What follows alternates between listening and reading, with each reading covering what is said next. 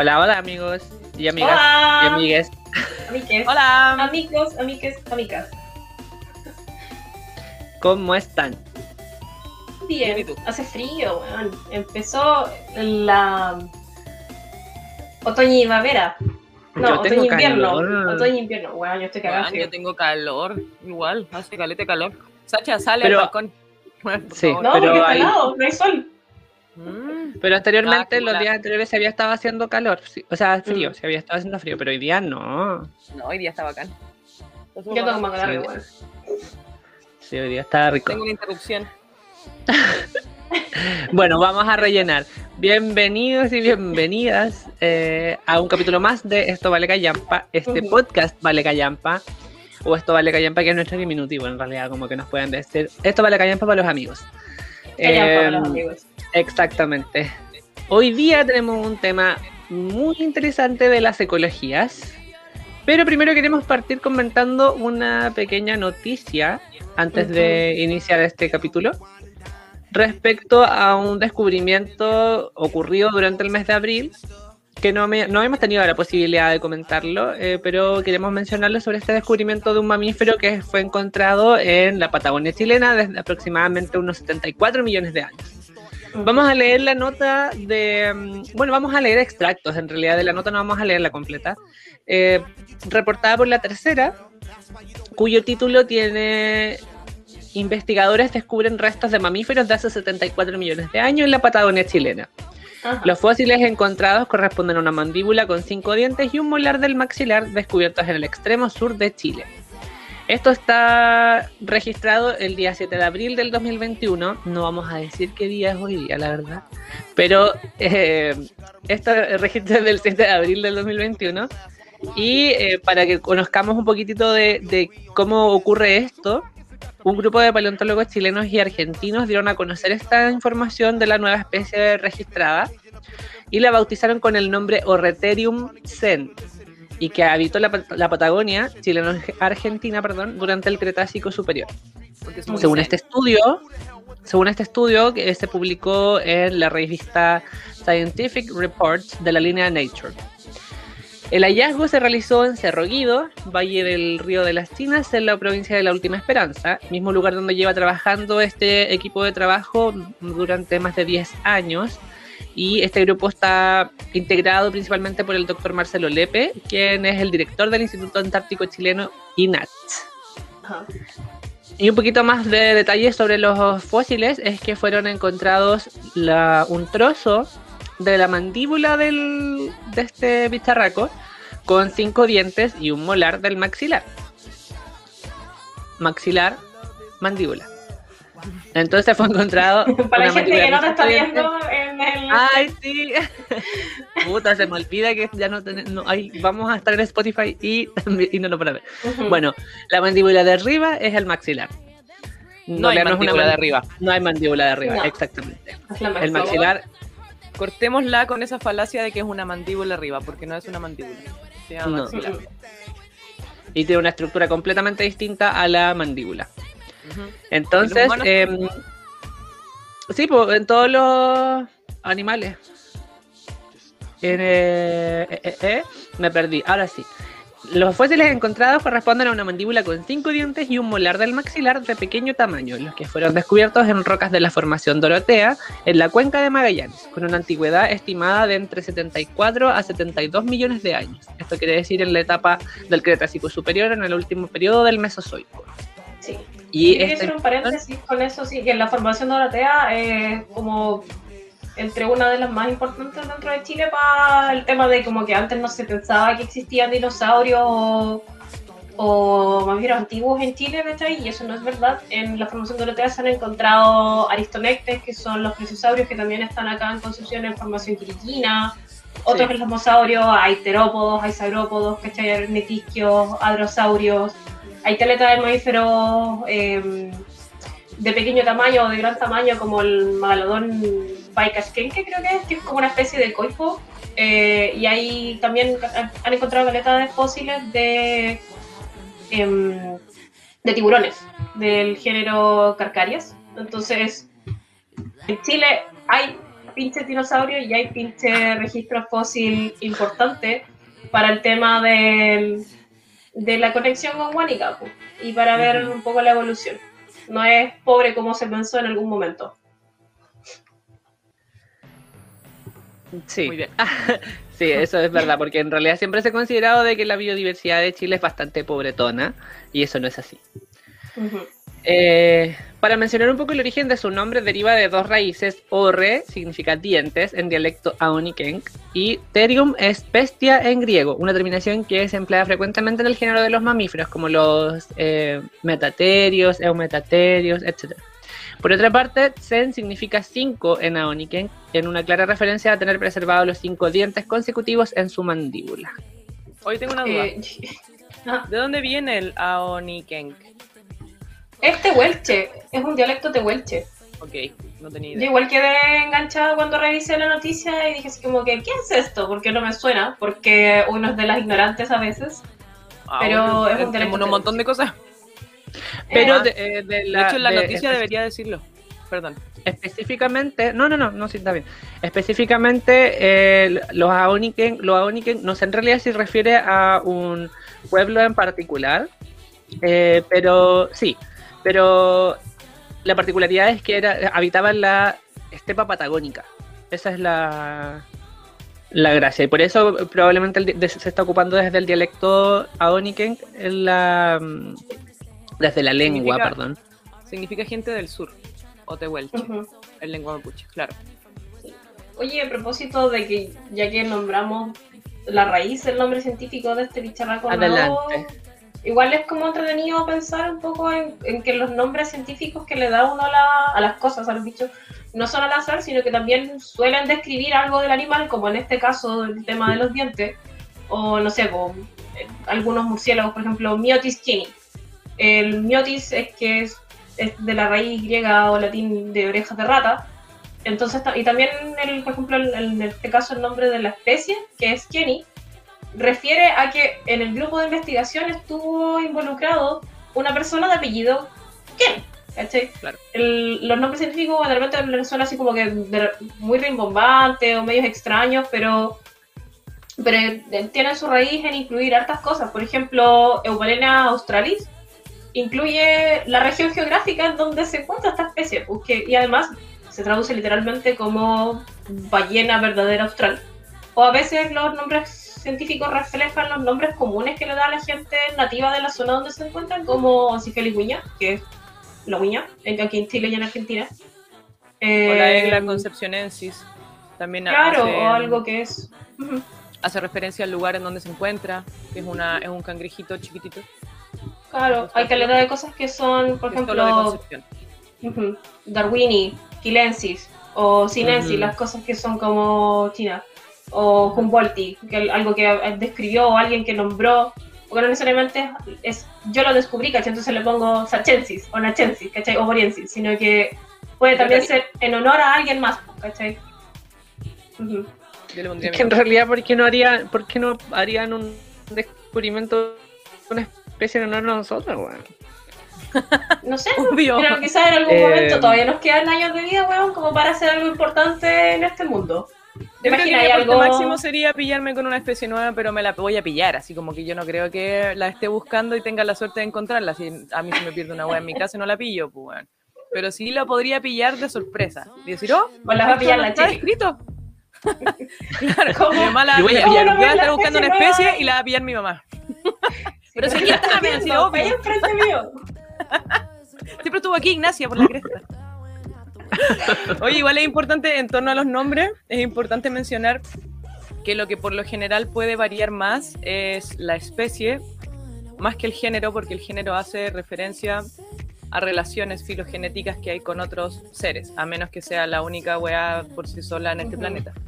Entonces lo que, lo que muy bien decía la Sacha, que es lo que cambia es el, por lo general, es la especie, pues concepcionensis o mm, no sé, pudupudá, pudá, en este caso la especie, o no me acuerdo cuál más mencionó la Sacha. Cuando Y hay- uno cambia hay una que es de género, Argentina.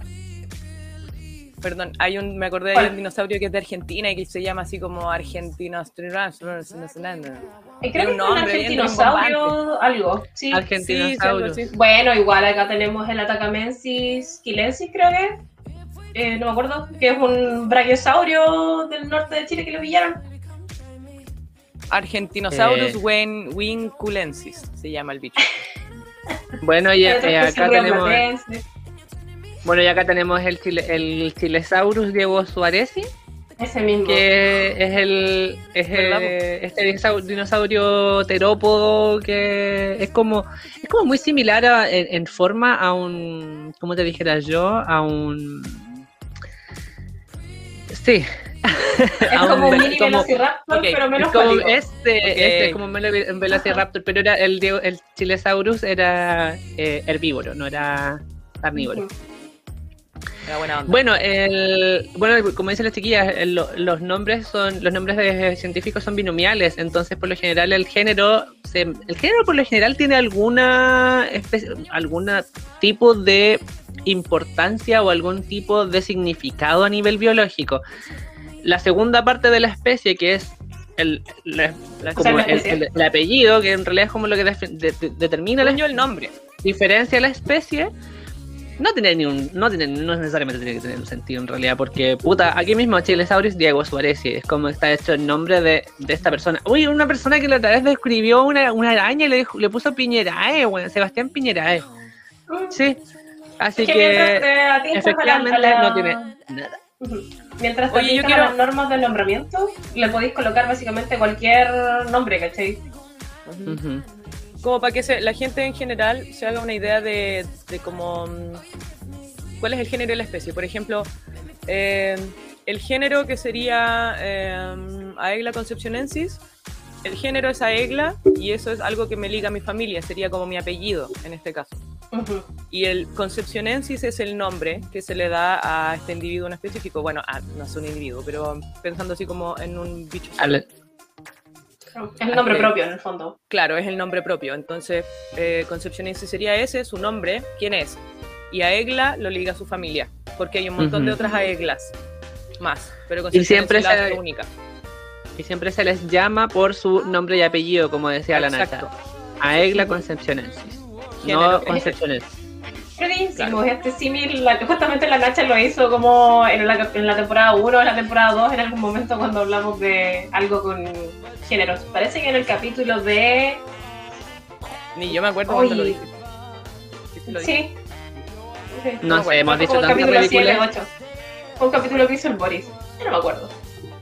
Cerrando la Pero eso. noticia, quiero mencionar solamente eh, lo que menciona el un paleontólogo respecto a este descubrimiento, es que el hallazgo del Orreterium Zen nos revela la existencia de una diversidad de linajes de mamíferos en el Mesozoico de Magallanes, de la cual probablemente estamos recién rasguñando la superficie y que queda mucho más por descubrir.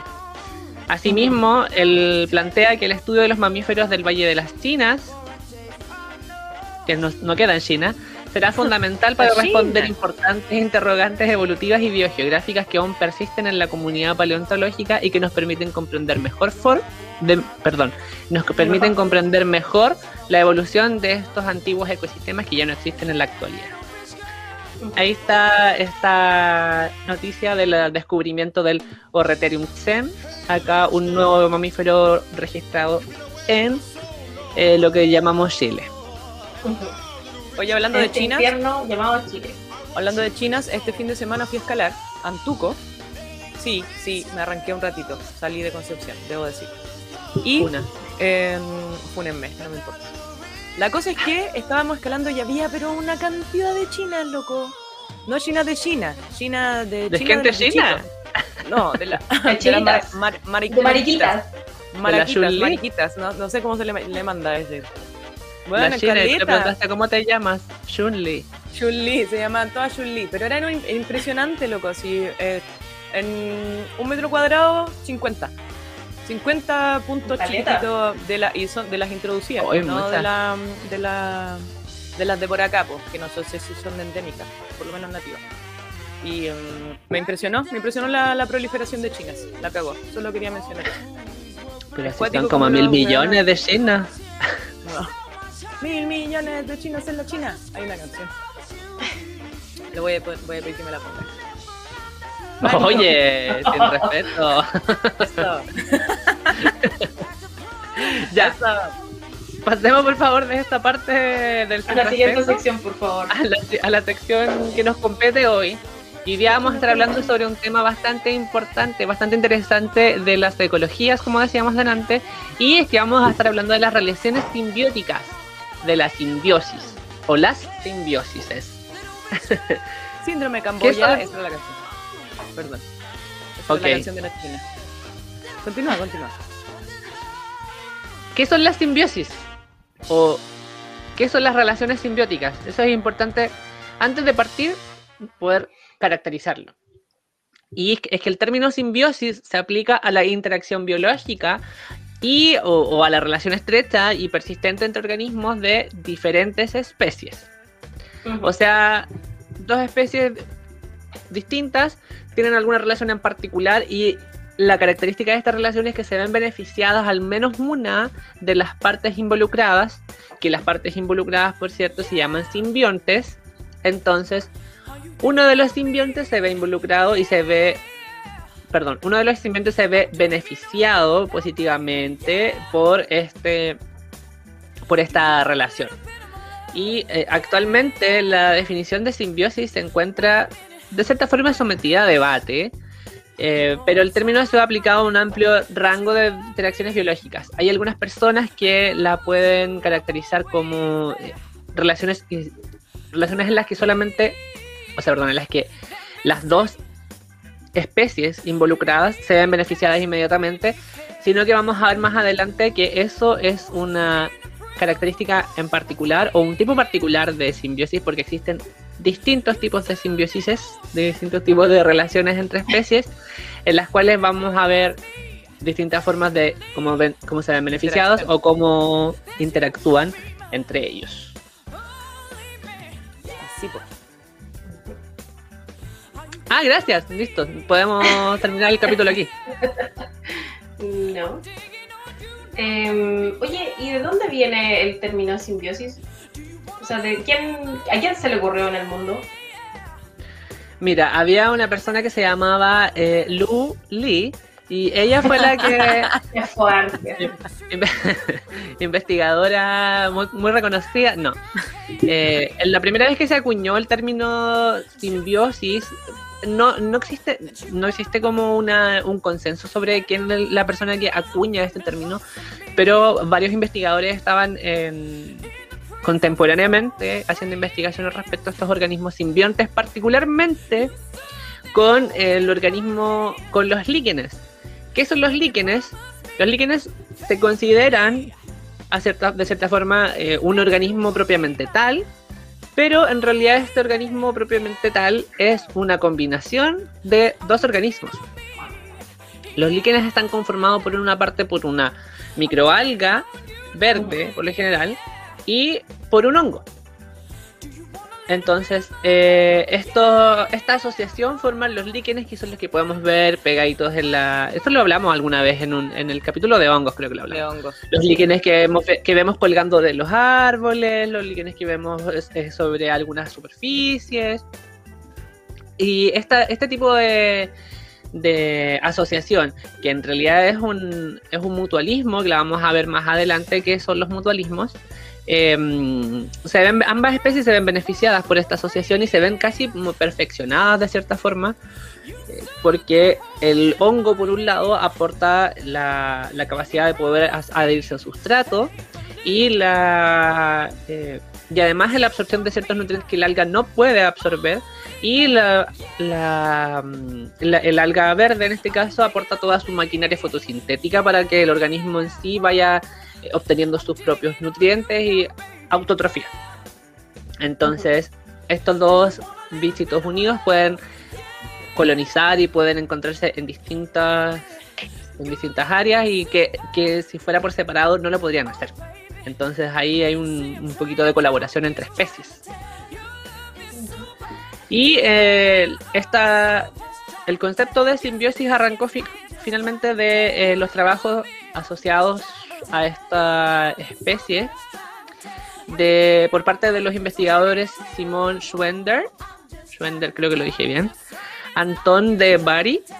Bueno, e, estos dos son aproximadamente en, la época de 1800, estaban realizando sus estudios. Y el último, eh, Albert Frank, también del 1800, todo como decía contemporáneamente. Los dos primeros estaban estudiando líquenes y los segundos, el último, perdón, estaba estudiando eh, micorrizas. Y así pudieron identificar, pudieron darse cuenta estudiándolos de la naturaleza dual de este organismo, o sea que comprende dos especies distintas.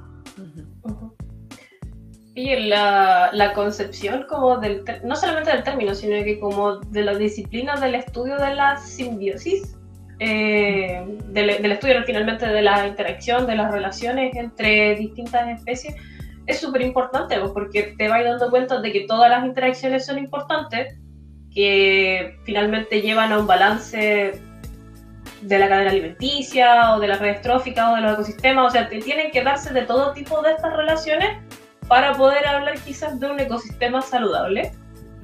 Eh, pero también te da pie a que empecemos a investigar más a fondo cada una de las relaciones simbióticas que existen, pues, porque teniendo este concepto como paraguas, podemos empezar a hilar ya más fino en, en las distintas aristas en las que esto se desarrolla. Pues. Por ejemplo, en el caso de eh, la maravillosa Lynn Willis, que se le ocurrió la teoría de la, de simbiosis, que describe el origen de las células eucariotas como consecuencia de sucesivas incorporaciones, que lo que lo llama como simbiogenética. No sé exactamente a qué se refiere, se refiere como a la asimilación también de, de material genético, ¿no? De las células procariotas. Sí, porque, pero, o sea, termina y después lo podemos comentar.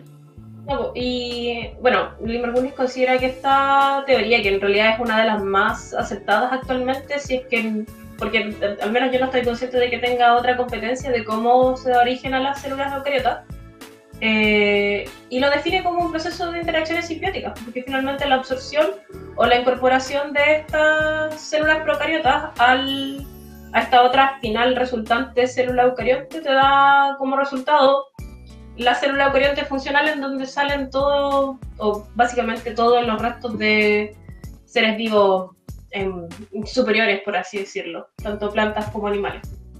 Porque te permiten incorporar otra actividad, o incorporan eh, la mitocondria, o incorporan el cloroplasto, ¿cierto? ¿Sí? Eh, bueno, dentro de otras cosas más. La sí, pero lo más importante como.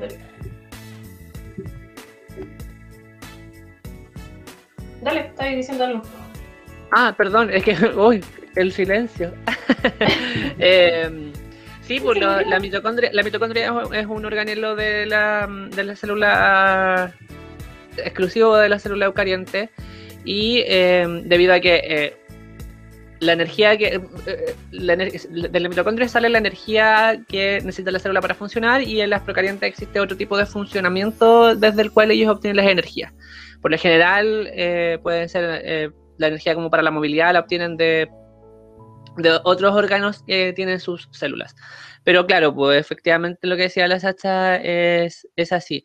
Ahora, ¿cómo, ¿cómo va ocurriendo esto que plantea Lynn Margulis y que finalmente cómo se relaciona con la simbiosis? Es que las células... Ah, de partida, existen dos tipos de células, eh, que son las células procariontes y las células eucariontes. En las células procariontes podemos encontrar o sea, es, es el tipo de célula de las bacterias, de las arqueas, de eh, las bacterias y de las arqueas. No sé qué más. ¿Qué más? Nada más en los procariontes, pues sí o no. Perdón, perdóname, señor. Y en las eucariontes podemos encontrar todo lo otro que no está ahí, ya sea todos los otros organismos que, que están, que tienen esa organización a nivel de, mm, a nivel celular. Eh, ya sea los animales, plantas, hongos, organismos procariantes, que ya esa clasificación no existe hace caleta de años, pero la vamos a decir igual porque no existe hace como... Uh, es una clasificación muy añeja, pero igual puede ser como nos permite como identificar. Todo esto estarían formados por células eucariontes. Y Lynn Margulis plantea finalmente, como decía la Sacha delante, de que las células eucariontes son un origen de células, se originan desde células procariontes que adquieren, como que fagocitan células, eh, otro tipo de células procariontes distintas a ellas, y así en función de cómo se van fagocitando y cómo se van asimilando dentro del mismo cuerpo y cómo se van aportando las unas a las otras, es que se va formando este tipo de nueva célula eh, distinta, que es la célula eucarionte. Entonces, eh, ahí Lynn Margulis plantea, y lo voy a leer textual de lo que teníamos aquí escrito, es que la idea fundamental es que los genes adicionales que aparecen en el citoplasma de, de las células animales vegetales y otras células nucleadas no son genes desnudos, sino que más bien tienen su origen en genes bacterianos. Estos genes son el legado palpable de un pasado violento, competitivo y formador de treguas, treguas, como dijo la Luli. Ah, ya, está buena. las bacterias que hace mucho tiempo, las bacterias que hace mucho tiempo fueron parcialmente devoradas y quedaron atrapadas dentro de los cuerpos de otras, se convierten en organelos, que son los organelos que tiene la, em, la, la célula animal. las bacterias verdes que fotosintetizan y producen oxígeno, las llamadas cianobacterias, todavía existen en estanques y arroyos en los lodos y sobre las playas. Sus parientes cohabitan con innumerables organismos de mayor tamaño, todas las plantas y todas las algas. Entonces ahí, por ejemplo, hay un, ejemplo de cómo la célula vegetal puede haber aparecido a través de la fagocitación. Fagocitación, ¿está bien decirlo así? Fagocitamiento. Fagocitosis. ya. Fagocitación proceso de fagocit ya, proceso de fagocitar. Ya, a ver, vos dale, voy a buscar la palabra. El proceso de fagocitar, el proceso de comerse otra célula que tenía que er, eran capaces de hacer fotosíntesis. Entonces ahí se van adquiriendo los, los cloroplastos por otro y estas células que quedan dentro de, las, de la otra célula mayor que se la comió es que se forman organelos. Finalmente, la lo importante de esta teoría. ¿Sí? Sí existe, pero se utiliza, se utiliza normalmente fagocitosis, digamos. Digamos que salió, que tuviste suerte que el agua existía porque no lo dijiste con tanta Lo incorporó por fagocitosis, mejor, en vez de lo fagocitó. Lo fagocitación. Por, por proceso de fagocitar. el proceso de la fagocitosis. Ah, no, voy estudiando fagocitosis. El proceso Hagamos de la, la fagocitación. Sí, cuando tú ves a, Fagocitar es básicamente comerse o incorporar algo. Así que si tú ves a alguien eh, cuando son vecinos, tú tienes que decir, uy, están haciendo la fagocitosis. Hoy tenía una profe en el colegio que le decía a unos compañeros que eran pololos, le decía así como que, oye, pero la no sé cuántito, no sé cuántito, deja de fagocitarte con el tanto, tanto. Y era como, profe, ¿cuántas veces va a ser esta talla así como de papá o de abuelo para aburrirnos? Ya no es gracioso. No. Una vez quizás fue gracioso. Pero 20, 30, no. Oye, a mí me gusta hablar sobre los tipos de simbiosis. Pasemos aparte, me gusta. Me gusta hablar de esa parte. Me gusta, me gusta. Me gusta, la Porque existen un montón de tipos de simbiosis. Un montón.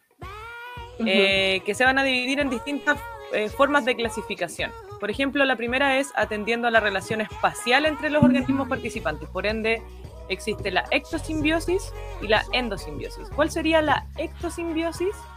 Em, es cuando el bicho que está, o en realidad, ¿cómo lo puedo explicar? No, porque no es un bicho. Las interacciones son externas, pues, ¿cachai? Es como... La endosimbiosis es cuando está dentro. Alguno de los dos participantes está dentro del otro. Esa es la ¿Qué es lo que estábamos explicando recién con la teoría endosimbiótica de la Lynn Margulis? Exacto, claro. claro. En este caso sí, los dos individuos no conservaron su individualidad, porque la teoría de la endosimbiosis finalmente termina el organismo funcionando como uno solo y desaparecen los límites entre uno y otro, ¿cachai? En cambio, por ejemplo, eh, la endosimbiosis que nosotros tenemos con nuestra, ya no se dice así, pero no me puedo guardar del concepto, con nuestra flora eh, eh, intestinal, ¿cachai? O nuestra, claro, flora digestiva, flora, realmente, no sé, vaginal, ¿cachai? Nosotros tenemos una interacción en donde nos beneficiamos de ella, pero Dijo todavía Cuca. mantenemos nuestra individualidad, ¿cachai? Pero, pero siguen estando ahí, pues son, bacterias independientes de nosotros.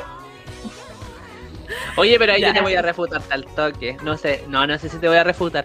Pero tengo una duda, porque tú planteas eso de que no puedes identificar los límites, pero en los líquenes, por ejemplo, ¿podríamos identificar los límites de cada uno de los organismos?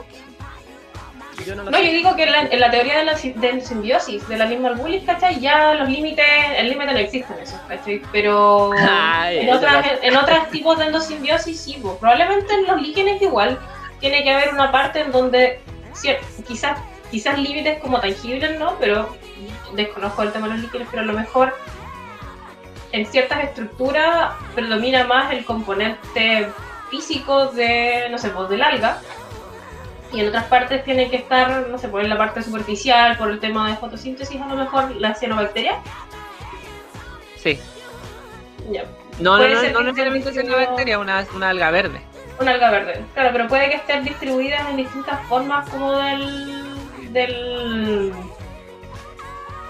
Como del espacio físico, que está ahí, como en el caso de la Physalia physalis, que son estas, las manowar, la fragata de guerra portuguesa, que es un, pareciera una medusa, pero no es una medusa, pero cada parte de esta tiene una estructura y una función distinta, ¿cachai? Y las puedes diferenciar, No es una porque eso, medusa. eso es un animal, parece una medusa, pero no es una medusa. Es una colonia. Es una colonia, claro. Igual, bueno, el coral también es una colonia. Claro. Son.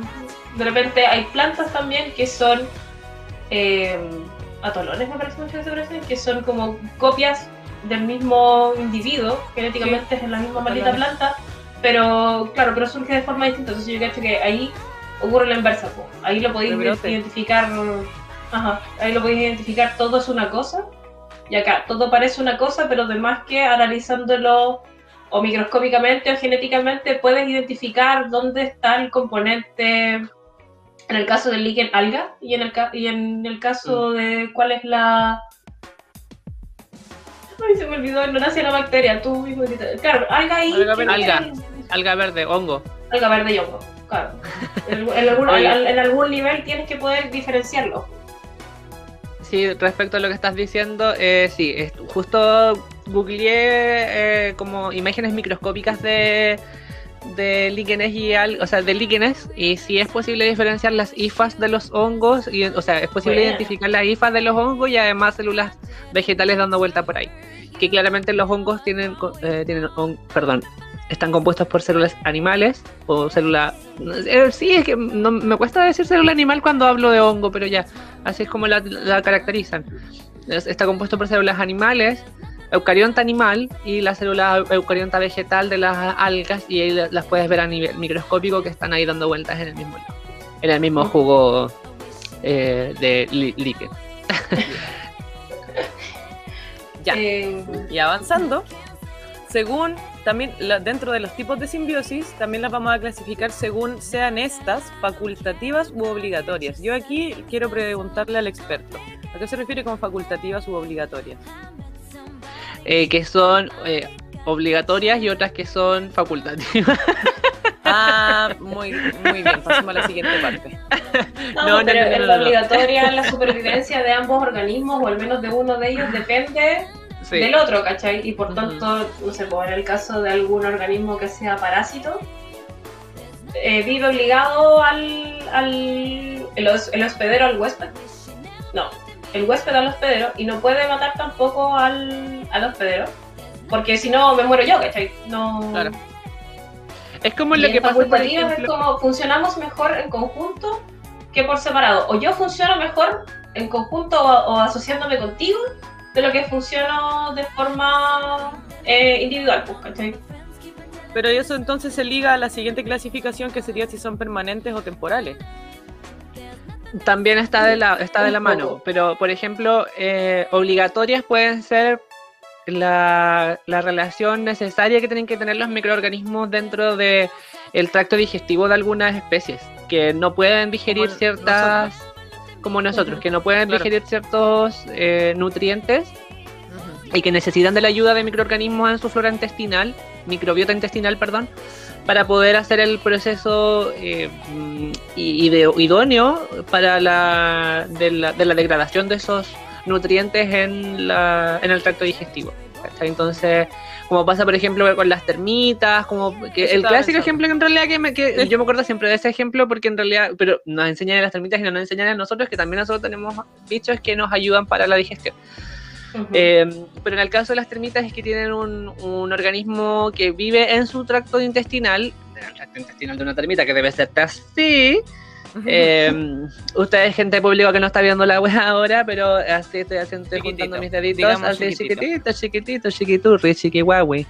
Eh, y que las necesitan para degradar la celulosa eh, que, de la cual se alimenta básicamente la termita, que es la única agua que come, ¿cachai? Entonces, para la única agua que come no la puede degradar y necesita la ayuda de... Si no lo puede comer sí, más, weón, qué poco se siente la weá. ¿Por qué termina bueno, de manera así? más encima hay termitas que tienen que vomitar, ¿cachai? Como que algún, algún alimento digerido para poder traspasarla a las otras esa. Ay, que son eh, cochinas.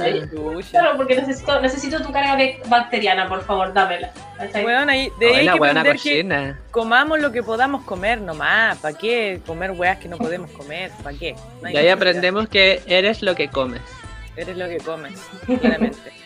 Oye, y aquí se viene la, la última clasificación de simbiosis, que es la parte más entretenida. Que viene. ¿Qué? No, lo que pasa es que estaba pensando en el tema de la distinción entre si es facultativa o obligatoria versus permanente o temporal, ¿cachai? Y ahí puede ser, por ejemplo, aunque igual yo creo que se solapan bastante, porque, no sé, pues algún organismo que necesite a otro para eh, cumplir su ciclo de vida completo, como algunos parásitos que necesitan pasar por dos hospederos o un hospedero para poder completar su ciclo de desarrollo, ciclo reproductivo pero también, pues no sé, hay, hay asociaciones permanentes, como quizás como los líquenes, y hay asociaciones temporales como, no sé, pues como una rémora. Una rémora no necesita estar todo el tiempo pegada al tiburón, eh, tampoco es obligatorio o que esté pegado al tiburón, es facultativo porque rinde más o, o come mejor pegado al tiburón y soltándose, o de la ballena, lo que sea, soltándose cuando el otro animal se está alimentando, pero también podría perfectamente alimentarse por sí solo. Entonces, eso es una relación temporal, no permanente. Una asociación permanente. ¿Qué podría ser una asociación permanente? Yo creo que el ejemplo que diste del líquen está bien. Claro, o quizás un polinizador, o sea, es permanente a largo plazo, porque nos necesitamos mutuamente, yo necesito comer como abeja, ¿cachai? Y vos necesitas a mí permanentemente para, para polinizar pero no sé si quizás se refiere a permanente, como lo que decís tú, estar pegado en el tiempo, como que el líquen me parece que es el ejemplo perfecto de algo permanente, porque ahí no hay ninguna opción de, de, separarlo. Pero la abeja sí anda así como... Mm. Claro, o como por ejemplo lo, lo, la microbiota intestinal de muchos, eh, muchos individuos que, claro, o sea, finalmente si tú lo miras a nivel de especies, es posible que encuentres esas especies en algunos casos en otros lados, ¿cachai? No te voy a decir que en todos, pero en algunos casos sí es posible encontrar ese, ese bicharraco en otro lado que no sea el tracto intestinal de eh, un animal o un animal. un animal, ponte tú, un animal, otro animal. O un, o un animal, ¿cachai? Pero sí... Eh, pero sí en ese caso, eh, cuando están viviendo ahí, que la mayoría es el, es como el único, el ecosistema nativo de donde, donde viven, donde existen, pero no lo vayan, probablemente no lo podéis separar de ahí, ¿cachai? O sea, van a estar ahí constantemente y es una hueá permanente porque es su lugar ideal donde vive. No se puede ir de ahí tampoco. No puede agarrar su no, decir, me no puede porque deja de vivir. Exacto. Oye, ya, voy a dejar esto para el final. Podemos pasar al otro punto que, es que, me, me, acaban, me acaban de mandar un WhatsApp con una noticia que la vamos a dejar para confirmarla, para comentarla al final. Ya. Quiero hablar de lo que me gusta a mí, por favor, dejen de interrumpir la wea. Ahora vamos a hablar la clasificación desde una perspectiva de los costos y los beneficios que obtiene cada individuo o cada una de las especies participantes en esta interacción. Y es aquí donde comienzan a tener nombres. Y aquí es donde se pone entretenido porque los ejemplos son muy entretenidos.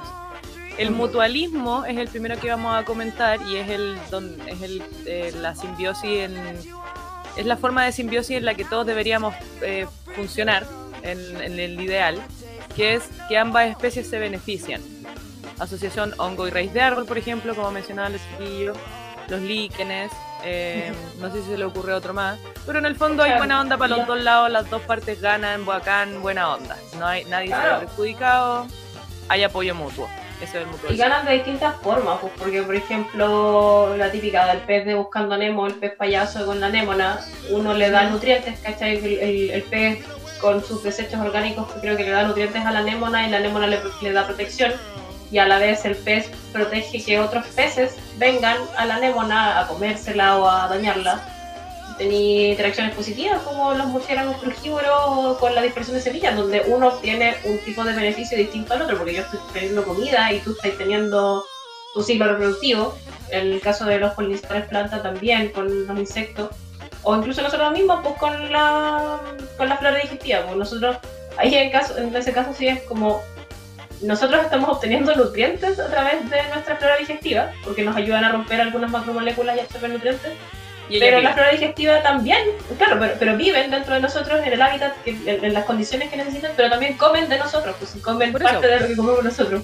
Por eso, eh, ellas viven, pueden vivir, gracias a que nosotros existimos. Y les damos guatita y cobijo y toda la, toda la bola. Techo, comida, todo. de hecho, el mutualismo, el mutualismo yo creo que es una de las relaciones que, no estoy segura, pero me da la impresión de que es una de las que más se repite en la naturaleza. Más que las demás, diría yo. en realidad puede que me esté arrancando por los tarros, pero... Uy, no Podríamos buscarlo, podríamos buscarlo. No digo que sea completamente real. Lo podemos conversar después porque hay dos relaciones que a veces, según algunos autores, están dentro de los mutualismos y hay otras, y a veces no, va a depender del autor o del o del concepto bajo el que queréis trabajar. Pero bajo, bajo, la perspectiva de que como ambas especies se ven potencializadas, potenciadas, se ven beneficiadas y que em, su vida finalmente es como mucho más óptima viviendo desde esa forma asociada, es probable que sí eh, podamos encontrar varias varios mutualismos. Claro, en, mayor, en mayor cantidad que en otros que otras relaciones las que puedan ser como no necesariamente, bueno, las que vas a seguir contando la Nacha ahora, adelante estudio. Así es. Bueno, y la, dentro de las otras clasificaciones, los otros nombres que aparecen es el parasitismo. El parasitismo es yo creo que una de las palabras más conocidas de los tipos de simbiosis, ya que siempre podemos decir así como, oh, el buen parásito, ay, oh, parásito. Cuando te aprovechas de algo, ¿cierto? Parásito culiao. Ajá. Parásito culiao, del buen parásito, loco, para la weá. ¿Por qué? Em, ¿A qué se refiere cuando hablamos de parasitismo? Es cuando solo una de las partes se beneficia de la otra. De hecho, incluso causándole un perjuicio a la otra. No necesariamente lo va a matar, de hecho, también lo vamos a mencionar, que no tiene mucho que ver con eso. Pero, por ejemplo, eh, las pulgas de los perros. Al perro no le, no le, no le agrada tener pulgas, todo lo contrario. Pero no es como que si tengáis una cantidad de pulgas más o menos controlada vaya a matar al perro. De hecho, si lo matan, también mueren ellas porque no tienen con qué vivir. Pero claro, aquí se ve el beneficio solo de una parte, que es del parásito en este caso, que puede ser eh, ectoparásito o endoparásito también. Pero en el caso de los perros son ectos, o sea, el de las pulgas, perdón, son ectoparásitos. Y eso, pues solo se ve beneficiada una parte, el perro sufre un perjuicio. También pueden haber endoparásitos, como son la, como la lombriz solitaria.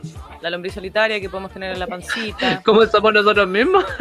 como nosotros mismos con el planeta también las que tenemos la guatita. Em, acá pusiste otros ejemplos tú, fíjate, o no. Ah, pulga y perro, garrapata. Es que, es el, es, que es, el obvio. Sí. Sí, pues, y los, pues los piojos, las moscas también, de repente los animales que viven, uno no lo pensaría, pero por ejemplo los cirripedios o de repente los, los, estos como crustáceos, bueno, moluscos que están insertados de repente en, la, en los de algunos, pocas lobos de mar. Eh, ¿Qué? Que no me ya no le hacen tanto daño, están ahí aferrados nomás, pero y usualmente son mutualistas, pero a veces son parásitos o tienen una, una, un efecto Oye, negativo. chanta la moto. no Chanta- parásito chanta como la moto. concibe uno de te estás aprovechando de estas formas de, No pero escucha. pueden ¿Está loca? pueden ralentizarlas, pueden romper un poco con el hidrodinamismo de las ballenas o de cualquier individuo que nade. ¿Estás ¿Aló? ahí? Están ahí, mis Sí, ahí está. ahí. Como que saltó, saltó a mi internet, pero seguí grabando. Sí, te, sí, no sé si es que te perdimos en una parte, no sé si lo, lo- se va a ir, a- se irá a escuchar en, el en la grabación, pero bueno, la Sacha murió por un milisegundo y volvió. Sí, sí, de hecho se me desconectó hasta el Google Docs. Dije como que desconectado, reconectado.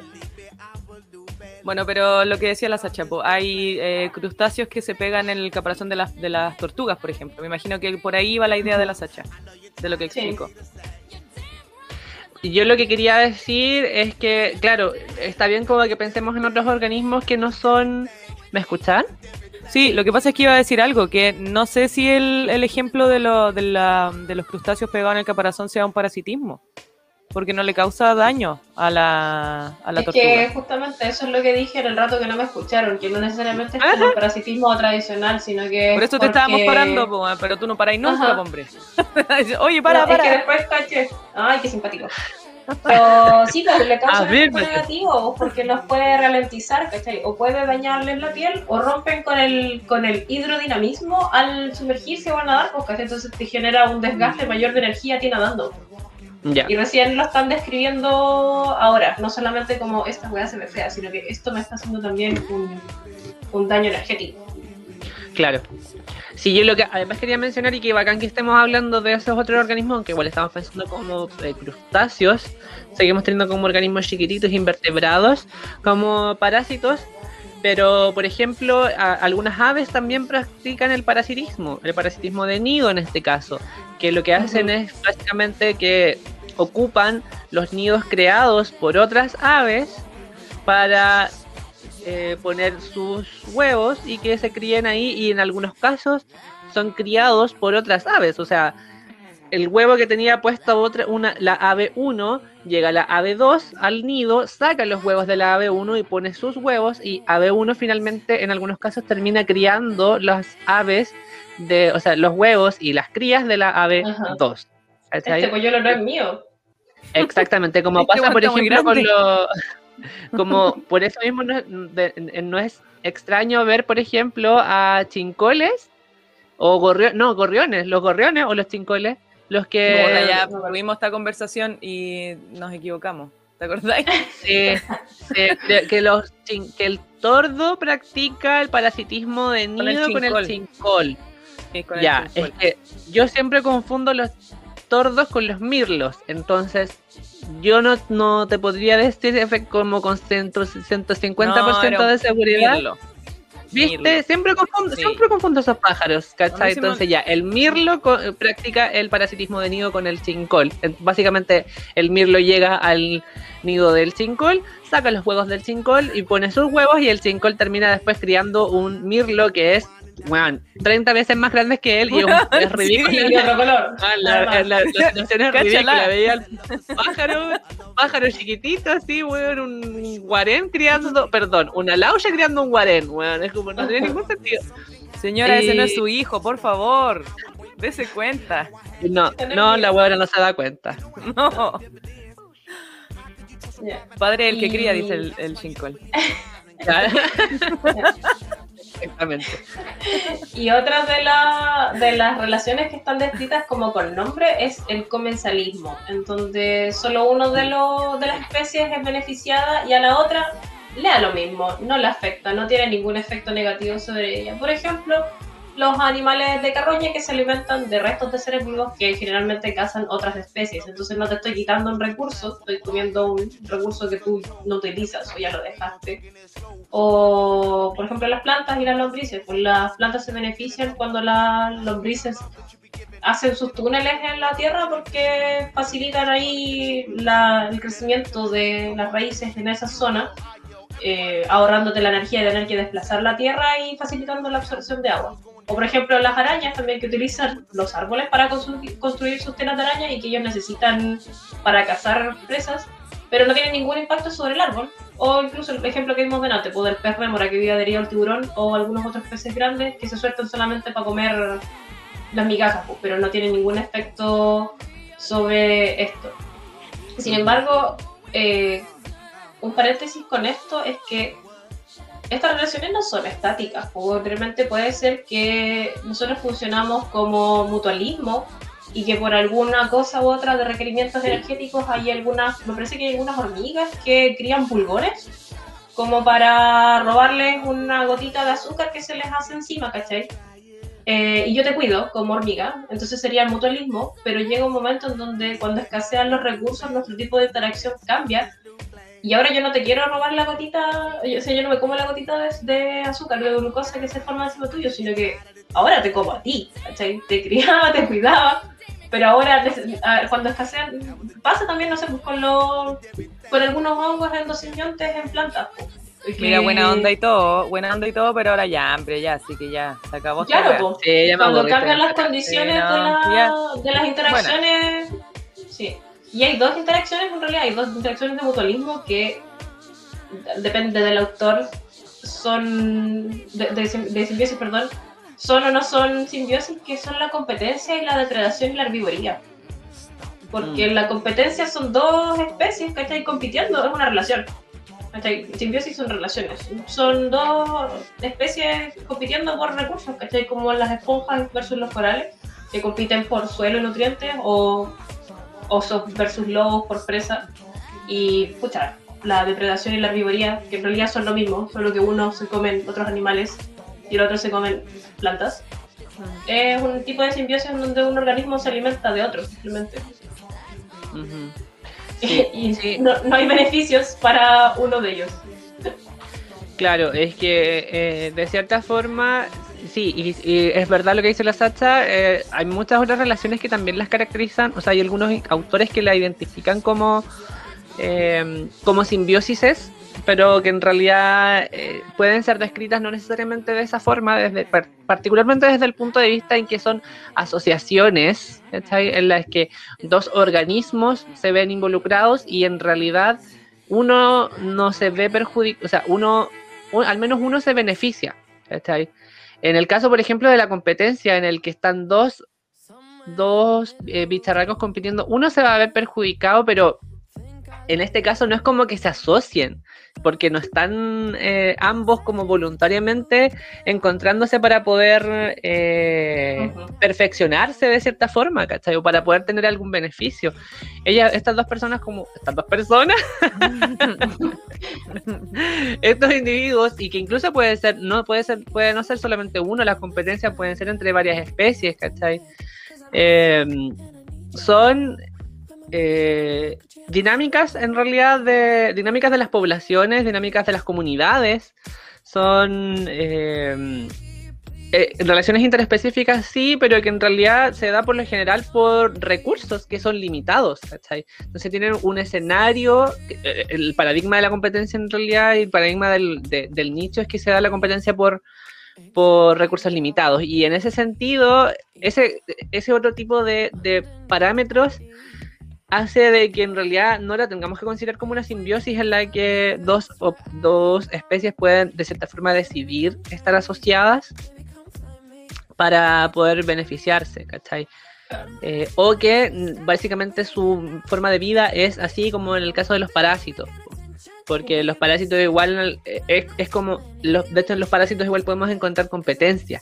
Son como, son relaciones a otro nivel. Este nivel, no sé cómo caracterizarlo en este momento. Pero eso... va a depender del autor y como la terminología de simbiosis o lo que tú quieres entender o lo que estás utilizando como, como simbiosis. Claro, claro, como lo que pasa, por ejemplo, con el amensalismo, que también es otra, otra relación que se tiene identificada, que el amensalismo es una interacción biológica que se produce cuando un organismo se ve perjudicado en la relación y el otro básicamente no, espera ningún, no experimenta ninguna alteración. En este caso ya, claro, no estamos pensando, eh, eh, o sea, es decir, como que esta relación para uno es neutra y para la otra es negativa. En ese sentido ya estamos saliéndonos como del paradigma de la simbiosis en que es una relación en la que uno se ve al menos beneficiado, Y en este caso, por ejemplo, igual hay ejemplos que igual tienen que ver como de cierta forma con la, con la competencia.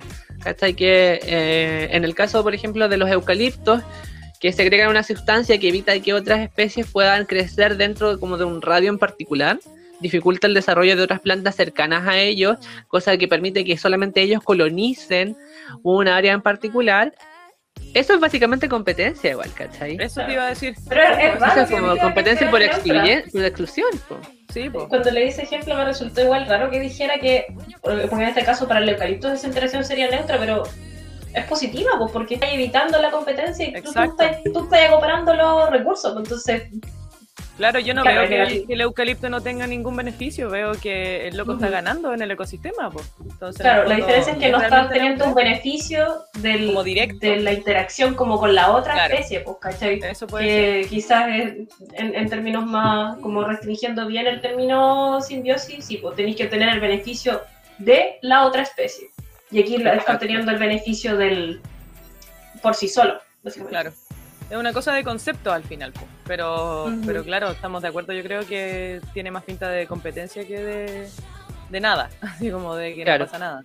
Y por eso, por ese mismo criterio, es que solamente les presentamos o les conversamos respecto a estas tres eh, relaciones dentro de la simbiosis, que es el mutualismo, la, co- la- el comensalismo Parasitismo. perdón, y el parasitismo. Oye, estamos llegando al final del capítulo. Sí. Así como si Llegó nada. de decir adiós. Sí, mira, lo único que les quería decir es que justo me mandaron un mensaje mostrándome una foto que en el Mega Noticia estaban saliendo una noticia que decía lo siguiente, titular, en el que esté, dos puntos. Reunión de Friends ya estaría filmada, episodio sería transmitido por HBO Max. Oh, Solo eso. no. yo, lo- yo vi esa noticia, pero no sé si sea verdad. Llevan años diciendo que, que sí, no, ahora sí. sí, Dice sí, que ya está no sé. filma- Hasta no que no sé. salga. Ahí veremos. Pero ¿sabéis qué? Me No da sé, miedo porque puede que sea una mierda, A mí igual, sí, pero caché que hay caleta de hay caleta con fotos que de, de- así como Friends The Reunion. eh, hay, hay, not- hay hartas notas que dicen Friends finalizó el rodaje de su eh, de su episodio reunión y todo la. Igual me da como miedo. De verdad yo en realidad no quiero seguir viendo a- yo no quiero volver a ver Chandler con Mónica, nada más. Y Phoe- Oh. Phoebe, escucho como la mitad. Phoebe y Joey. Te escuché Ah. como la mitad y no sé si fui yo No, o qué. a- a- Ross y mal. Sí, Sí. como el hoyo. Ya, pero yo asumo que, que dijiste que solo querías ver a Chandler Puta, y Mónica. ya solamente- y ya no los quieres ver. no los quiere ver. No los ¿No quieres ver a no quiero Chandler ver y Mónica? Rachel y Ross. A Chandler y a Mónica. No, no Ah, ya. quiero ver a Ross y a Rachel, quiero ver a Chandler y Mónica y a Ah. Phoebe y a Joey.